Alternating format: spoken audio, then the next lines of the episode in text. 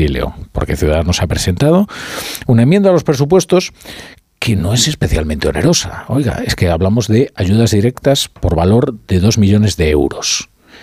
Y sin embargo, parece que debe de ser mucho dinero para eh, ese presupuesto autonómico que eh, Francisco Igea, que es procurador en las Cortes, está desgañitando para tratar de que sea admitida y no parece que haya demasiada voluntad.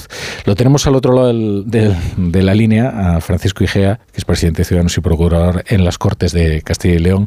Señor Igea, ¿qué tal? Eh, buenas noches. Muy buenas noches, Rafa, y muchas gracias.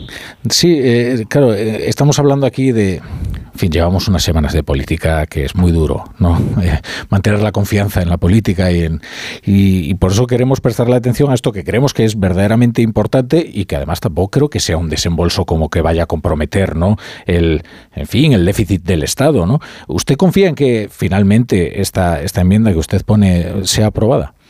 Pues eh, es decirle que no, no es que no tenemos mucha confianza. Nuestra confianza se basaba básicamente en que esto es una propuesta que ni siquiera es nuestra, es del Partido Popular en Galicia y que la ha sacado adelante el gobierno gallego. ¿no? Entonces, nosotros pensamos que esta era una buena oportunidad para que el Partido Popular y Vox aquí, bueno, pues, pues apoyara una medida que es tan sencilla como, como dotarles de una ayuda directa de mil euros al mes a unas personas que eh, me van a permitir que lo resuma. Eh, su gasto, su gasto calculado al año son de 35.000 euros para poder vivir. ¿no? Son personas que tienen que hacer obras en su casa, que tienen que hacer obras en su baño, que de repente ven que necesita una persona al lado suyo todos los días para llevarle al baño, para cuidarle la PEG, algunos para mantenerle con vida en un respirador mientras mantienen su, su cabeza, sus funciones cerebrales superiores perfectamente íntegras. Son personas plenamente conscientes y plenamente capaces de disfrutar de las cosas.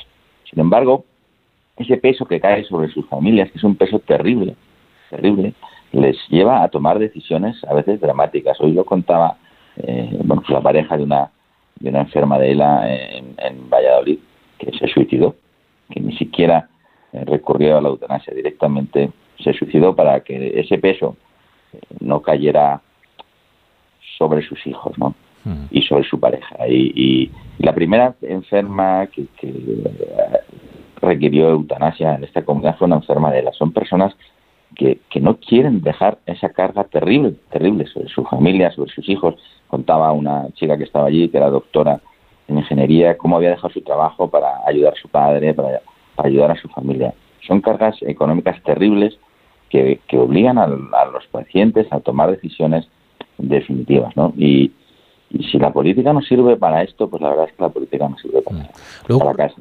Ocurre otra cosa también, que hace poco hablábamos con ah, algunas asociaciones precisamente que, que, luchan por, por el bienestar de estas, de estas personas y por mejorar sus condiciones de vida y nos decían, bueno, usted imagina una familia española cómo está sufriendo ahora con el incremento de los precios de la energía, ¿no? el gasto energético en los hogares españoles. Y luego usted imagínese una persona cuya vida depende de estar conectada a una máquina.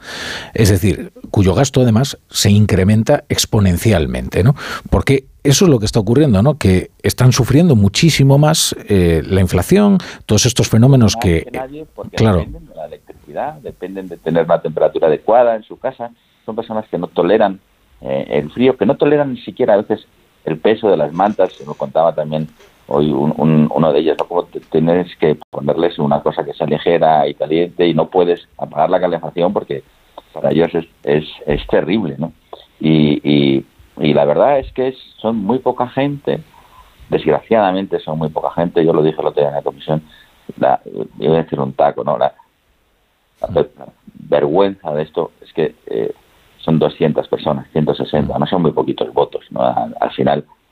Eh, pero, pero yo espero, la verdad, que, que aún, pues, eh, que estos señores que nos dicen todos los días, ¿no?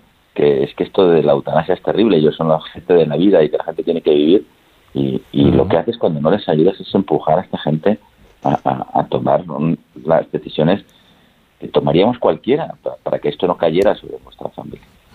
es, una situación dramática, la verdad es que hoy hemos tenido un día muy, muy, muy dramático y muy impresionante. Yo les conozco desde hace mucho tiempo porque nosotros nos hemos dedicado a esto desde el primer día que yo fui diputado, en 2015, ya tuvimos reuniones con ellos y, la verdad, eh, yo espero, espero conseguir en estas 48 horas el Partido Popular y Vox aquí pues pues cambien de opinión y lo hagan suyo y se lo apunten. Si mm. esto, la tristeza de la política es que muchas veces todo depende de, quién se apunta a un canto, a una victoria política.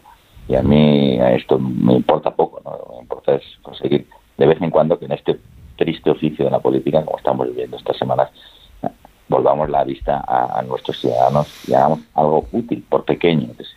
Bueno, pues nosotros desde luego saludamos que, un partido como Ciudadanos esté dedicado a estas personas que, como dice usted, no es que sea una fuerza electoral precisamente vigorosa, pero bueno, también son españoles, ciudadanos y merecen eh, que, sean atendidos por la política. Eh, yo creo que la, política precisamente se expresa en su versión más noble eh, con estas iniciativas. Así que bueno, esperemos que, salga adelante esa, esa enmienda que usted ha, presentado. Francisco Igea, procurador en las Cortes de Castilla y León, presidente allí Ciudadanos. Gracias por estar hoy en la brújula. Muchísimas gracias de su parte, de parte de los enfermos a todos.